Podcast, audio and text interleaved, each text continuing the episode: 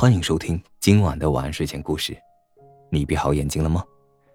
今晚的故事是小气的兔妈妈。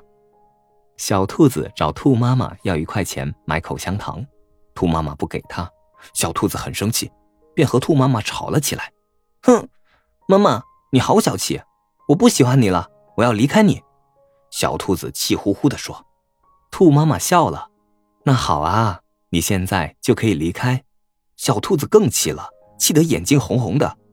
好，那我现在马上就走，不过我要拿走我所有的东西。兔妈妈仍然在笑。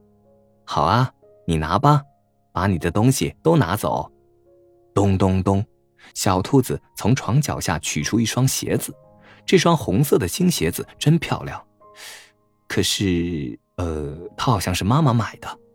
小兔子从衣柜里取出一条裙子。这条红色的裙子，小兔子可喜欢了。可是它好像也是妈妈买的。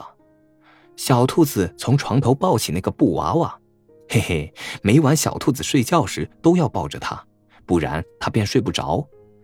但是这个布娃娃好像也是兔妈妈送给它的。怎么这些东西都是兔妈妈给它的呀？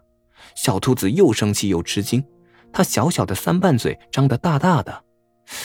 哎，不光如此，墙上的新书包、桌上的文具盒、地面上的小皮球，所有这些东西都是兔妈妈送给他的。小兔子头上戴的这顶小红帽，还是兔妈妈亲手用毛线织的。原来兔妈妈给自己送了那么多东西啊！原来她一点也不小气。想到这儿，小兔子的眼睛更红了，就像两颗闪闪发光的红宝石。小兔子，你怎么了？